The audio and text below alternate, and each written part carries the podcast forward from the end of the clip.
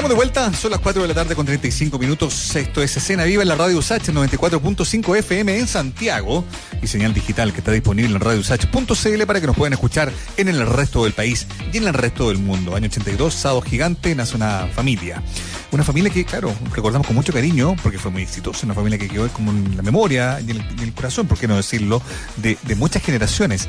Pero era también una familia que ponía el acento en algo que hoy sigue siendo muy vigente en nuestra sociedad. Esto del clasismo, la diferencia entre el que tiene más y el que tiene menos y también la duda que queda respecto de quién es el, que en el fondo tiene más o menos, ¿no? Estamos hablando de los Equiguren, un espacio que mm, convocó a cuatro artistas y, actores y actrices muy queridos y que ha vuelto, tuvo un verano muy bueno, la pandemia obligó obviamente a cambiar los planes, pero ahora tienen un retorno eh, planeado en Zoom. Este sábado 12 y el domingo 13 de septiembre vuelven los Equiguren vía Zoom, en una historia especialmente creada también para poder adaptarse a ese formato. Una de las eh, protagonistas, la gran y querida Malucha Pinto, está a esta hora de la tarde al teléfono con nosotros para hablar sobre el retorno de los Ikiguren. Malucha, ¿cómo estás? Un abrazo muy grande, bienvenida. ¿Cómo estás tú? qué gusto de saludarte. Hola Malucha, ¿cómo estás? Hola, qué gusto escucharlos, mis ídolos. Oye, Malucha, eh, eh, eh, no sé si te estás de acuerdo con lo que estaba yo diciendo, porque uno habla y se embala, pero dice, chuta, claro, lo que ocurre efectivamente es como eh, eh, puede ser un cliché eso de la familia más querida de la televisión chilena.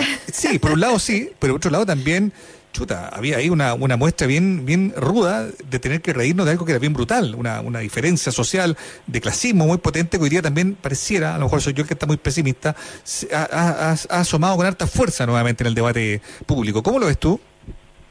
Bueno, yo creo que hoy día, yo creo que esto, la verdad, no ha terminado nunca es algo que nos cruza desde que se instalan aquí los españoles en, en nuestro Chile eh, y es algo que nos caracteriza, este clasismo que se, que se manifiesta en todos los niveles eh, que devienen un racismo, en un, eh, diría yo, contra los inmigrantes, o sea, hay algo ahí en nuestra alma nacional que tiene que ver con exiliar al otro. Y en el caso de los Igiguren, había una cosa también como de arte hipocresía, digamos, ¿no? Porque en el fondo, claro, en, esta diferencia todos querían ser el, otro, digamos, ¿no? Que comillas menos tenía, digamos, ¿no? Porque, porque gozaba más la vida, porque disfrutaban más. Eh, hay algo también ahí, ¿no? Que, se ponía de, acento en, el diseño original de los Igiguren. Sí, absolutamente, absolutamente. Es como una, una variedad, podría decir yo, de seres humanos, de emociones, de cultura, de maneras de sentir la vida, de comportarse, en fin, eh, que, que resulta muy rechazado en este momento por las esferas de poder, finalmente. Oye, Malucha, eh, ese humor que siempre ocuparon, ¿no? Esta, esto como de hacerlo en la sátira, de, de, exagerar, de la ironía también. ¿Cómo ven que, eh, que, ha, ido creciendo también a propósito también de los, de los shows que estuvieron presentando ustedes eh, en escenario? Lo, lo, lo, estuvieron haciendo también, recuerdo, el año pasado. Eh, entonces, me parece muy muy interesante también lo que genera también esta mm, esta cosa como del humor eh, con el que con, el que se ha mantenido durante tantos años eh, y que uno se empieza a reír de cosas que efectivamente como tú lo dices son de repente bastante terribles. Sí sí. Mira eh, nosotros hemos hecho bueno desde desde ese tiempo un humor de actores diría yo un humor de historias, de relaciones, de, situaciones, distinto al humor de hoy, que es un humor más individual, ¿no? Un humor, este humor de los estandaperos, que finalmente es una opinión que se da de manera humorística. Este es un humor que tiene que ver con, con el teatro finalmente, con, con un grupo, con actores, con en fin. Eso, eso es una característica nuestra.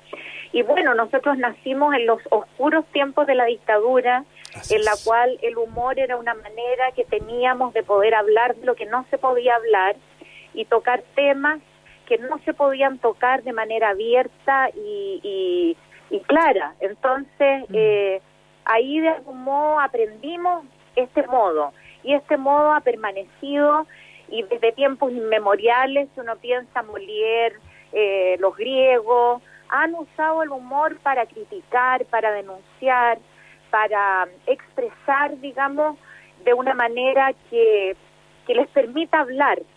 Y sentimos que ese es un espacio súper interesante y, y que hay que ocuparlo. De hecho, hoy día, si ustedes piensan pues. en los memes, por ejemplo, que son geniales realmente, cómo han capturado la realidad, cómo en, en, en, en una imagen, en pocas palabras, eh, desarman, todo. Claro. evidencian, ¿cierto? Sí, y sí. uno se ríe, a veces se ríe con pena, se ríe con rabia, se ríe con miles de otras emociones también, Mm.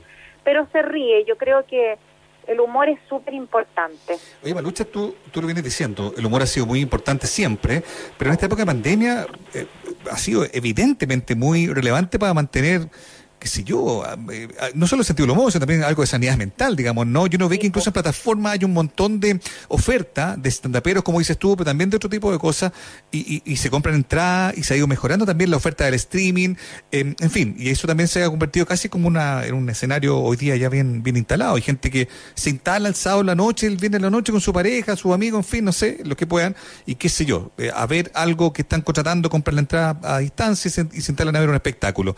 ¿Cómo llegaron ustedes a esa plataforma? ¿Cómo llegan los Equiguren y cómo se han preparado para, para pensar en algo especial, ¿no? Diseñado para la lógica del Zoom. ¿Cómo van a intervenir los personajes en este escenario nuevo, digamos?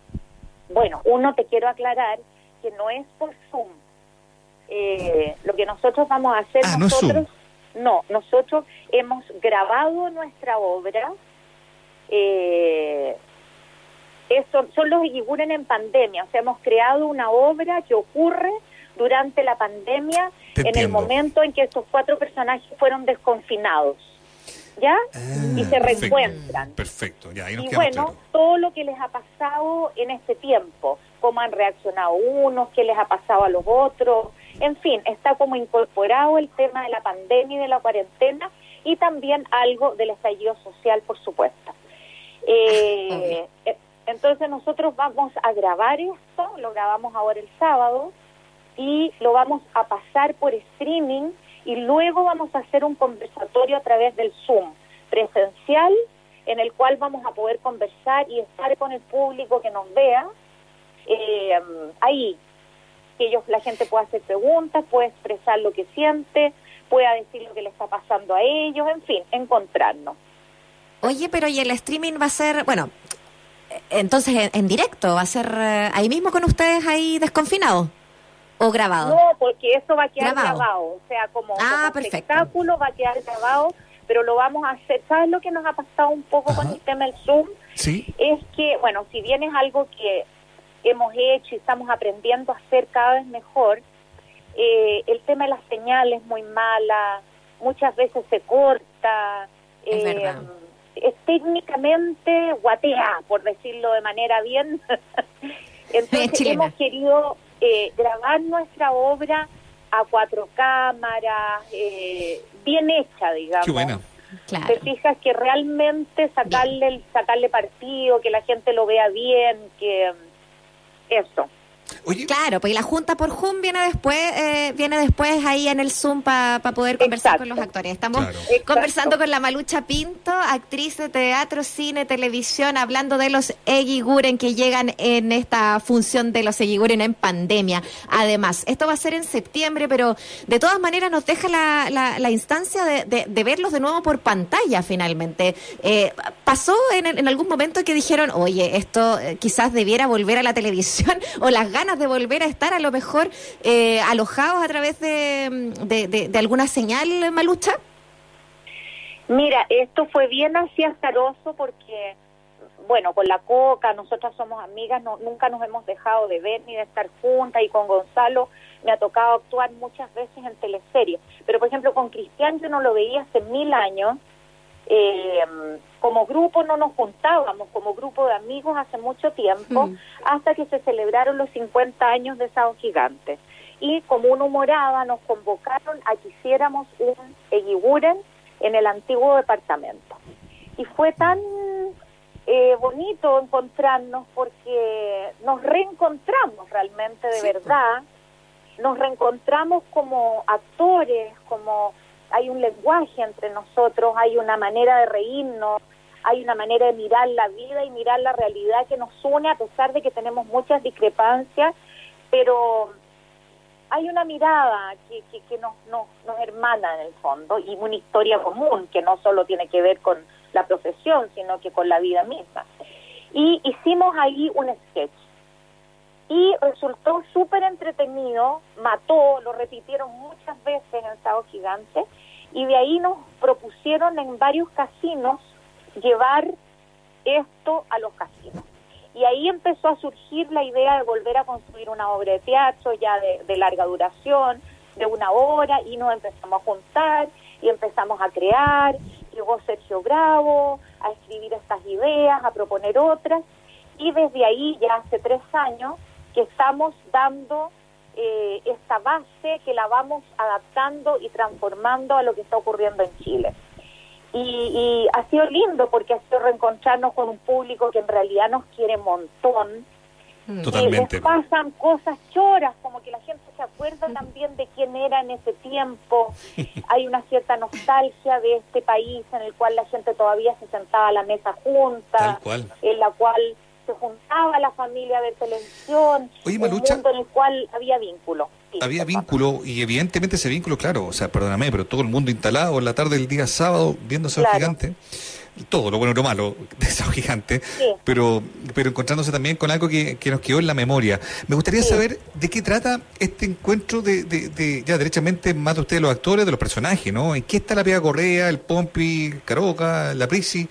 Eh, en, este escenario de, desconfinamiento, que, es el motivo de la obra, ¿qué es lo que va a ver la gente en el fondo? ¿Con qué historia se va a encontrar la gente que compra una entrada que quiera ver a los que ocurren en pandemia? ¿Aló? ¿Malucha?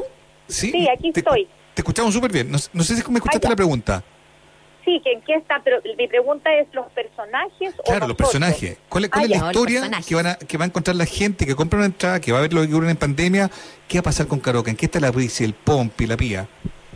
Bueno, un poco fome contar todo, pero, pero, un poquito pero puedo adelantar de que, a ver, la Pía y Pompi no han pasado juntos la cuarentena, eh, porque la Pía lo echó, porque era de alto riesgo y porque se portaba pésimo y era de los que salía.